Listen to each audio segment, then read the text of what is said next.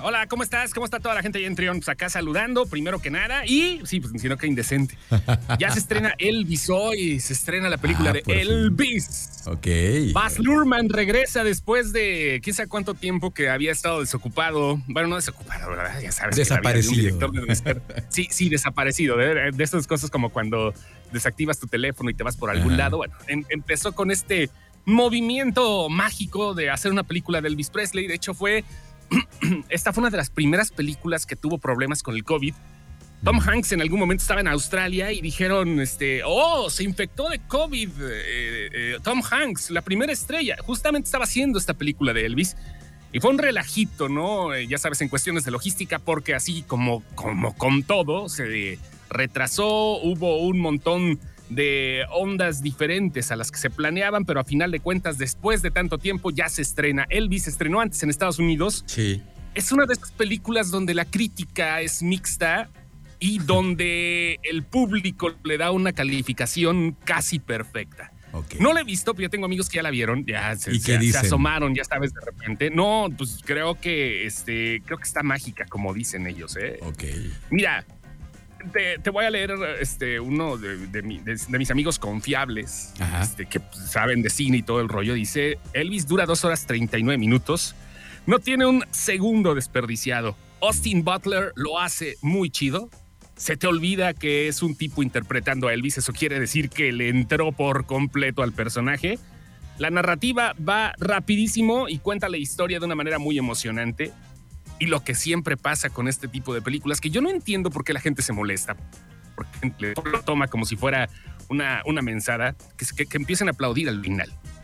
Dice que la gente se paró a aplaudir después de la función, seguramente fue una función Sí previa. Ajá. Sí, porque. No, pero es que neto, ya, mira, la neta, seamos sinceros, lo de aplaudir en el cine yo lo tomo tan básico como el mismo hecho de, de este. de que la gente le grite al árbitro cuando está viendo el fútbol. Exacto. O a la televisión. Sí, sí, sí. Sí, le gritan a la tele. A las novelas le gritan las señoras, hombre, neto. O sea, yo no entiendo por qué la gente se queja de que aplauden en el cine. Cuando de repente estás ahí en, en, en- en algún bar o algo, está un partido y todo el mundo le está gritando a los jugadores como si los escucharan. Es lo mismo, es lo mismo. Soy aplauso en el cine y creo que esta película de Elvis es la que está dejando huella en este momento como para que la gente comience a cambiarle un poquito al cine de acción, superhéroes y demás y darnos a un ah, fantasioso, ¿no? Un- Una biografía fantasiosa, porque así es Baz Luhrmann siempre en sus, en sus películas. Pero ahora sobre el rey del rock, el mismísimo el Mucho- Pedro Infante gringo. ¿no? Mu- mucho color, mucho, mucho brillo, ¿no? Lo que tiene, Sí. tiene acostumbrado este, este director. Y también estaba mucho la crítica y la expectativa sobre este actor, porque querían, siempre, siempre queremos que sea lo más apegado a la realidad, que si no se parecía, que lo hacía bien, Así que lo hacía mal. Pero tu, tu, tu amigo te dice que sí lo hace bien entonces el, el protagonista. Sí, sí, sí, sí, Ok. lo hace muy bien. Austin Butler, de, y de hecho lo dije desde hace, no creo si lo, lo- lo dije aquí, lo platiqué en la página. Este, creo que este cuate va para más. Ahorita la siguiente película que tiene otra de las importantes es la segunda parte de Dune.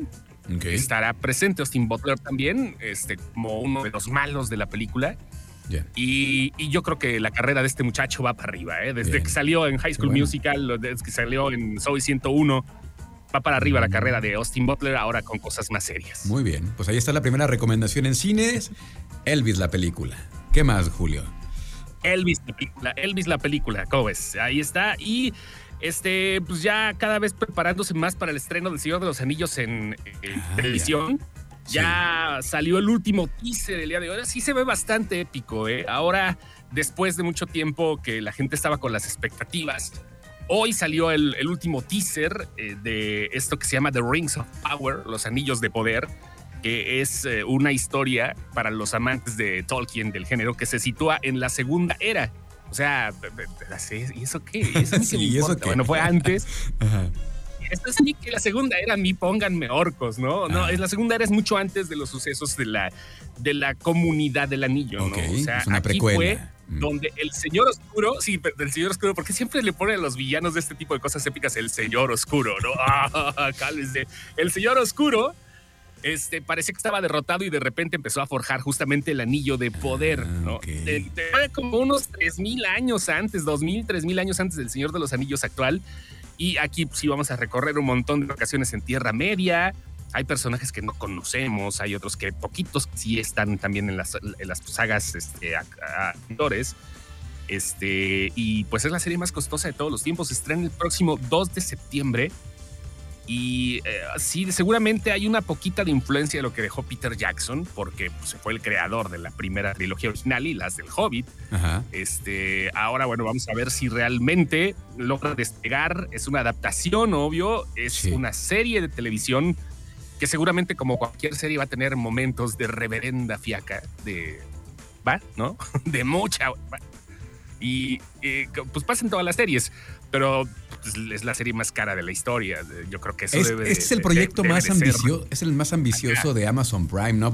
Hasta el propio Jeff Bezos Hasta en la mañana lo, lo- lo publicó muy orgulloso el, el tráiler en sus, en sus redes sociales. Que es como quitarle un dulce, un dulce a un niño, ¿no? Ah, no, claro. O sea, ven, sí, sí. Juguete nuevo. ay, Digo, me prestas mil millones, voy a hacer una serie. Simón, ten, ¿no? Claro. Pues ahí está. Pero creo que sí va a dejar. Es, es una de las franquicias literarias más importantes de la era moderna. Este, J.R.R. Tolkien fue uno de los autores más prolíficos en su tiempo. Claro, con cosas distintas, porque sabemos que hasta cierto punto el autor tenía un punto de racismo. Este, el autor eh, no congeniaba con algunas ideas modernas. Se basó en una mitología de un escritor que tenía una mentalidad diferente a la que conocemos ahora, pero que el legado ahí queda este, y que seguramente será adaptado a las épocas actuales sin dejar atrás el, eh, la herencia de J.R.R. Tolkien, que es el, es el chido. Ok, muy bien. ¿Qué más, Julio? Sí, sí, sí. Ahí viene. ¿Y ahora tú qué viste? ¿Cuál, cuál, cuál las cosas? Yo Apenas estoy, acabando, apenas estoy acabando de ver Stranger Things. Me subí muy tarde al hype de Stranger Things, perdón. Este, Ah. Y luego me da mucho coraje porque ya me las han spoileado entre comentarios de amigos, como tú comprenderás. y entre memes, pues ya tú me- porque me pides que spoilee. yo me voy dando cuenta ya cómo está la cosa. Ya voy en el último episodio, el último capítulo, ya las- la, la- la última, ya el 9. Pero pues sí, ya más o menos voy viendo por los memes y todo esto de en qué va a acabar todo. Entonces, este, pues me urge ya acabar de verla. Pero más allá de esto, no he visto otra cosa.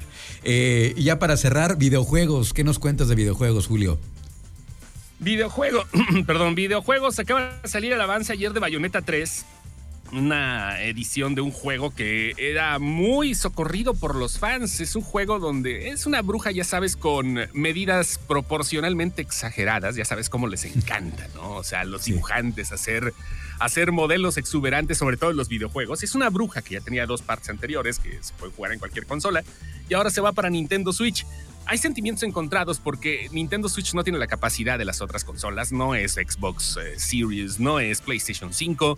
Se ve, y hay otros juegos que van a salir en las otras plataformas donde efectivamente sí se puede decir que el avance ha sido grande. En Nintendo Switch, digamos que es una secuela muy parecida a lo que se pudo haber visto todavía en la parte 2, aunque sí ha habido cambios de generación y todo. Y este, pues ahí está, Bayonetta 3 es una de las cosas que la gente pues ya tiene prevista para estos días, eh, de, bueno, para este año, no estos días, pero este año. Esperada. Y eh, eh, sí, es una de las más esperadas, va a ser exclusiva para Nintendo. No esperemos un avance gráfico importante, tampoco un avance tecnológico de carga y todo lo demás, porque Nintendo, o sea, Nintendo se cuece aparte. A Nintendo le vale, le vale gorro todo lo que hagan los demás, Nintendo hace lo suyo. Ajá. Pero este, como es un juego técnicamente de third party, o sea, de otros tipos que este, pues, están aliándose con Nintendo de cierta manera, pues posiblemente sí haya repercusiones porque la gente jugó las dos primeras partes en otras consolas y la van a querer y ya la van a sacar en algún momento, pero mientras es exclusiva de Nintendo y no hay un avance tan importante, pero el nombre pesa Bayonetta 3. Ok. Y nada más para terminar, eh, PlayStation acaba de sacar un sistema de recompensas, muy parecido a lo que hace Xbox, donde te, van a dar premios por jugar. O sea, eso ya lo tiene Xbox desde hace tiempo, que se llama Xbox este, Rewards.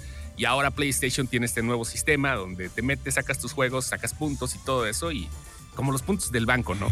Sí. Este, ya sabes qué onda. Ya sabes qué hongo. Muy bien. Así es este beat. Perfecto, Va. Julio. Pues con eso nos quedamos entonces. ¿Cómo lo seguimos en redes sociales a Sin Excepción? Estamos como Sin Excepción en Facebook, eh, Tío Sin Excepción en Instagram, estamos como Sin Exceptuits en Twitter y así búsquenos, así nos encuentran. Qué maravilla. Muchas gracias, Julio. Un abrazo, gracias, señor.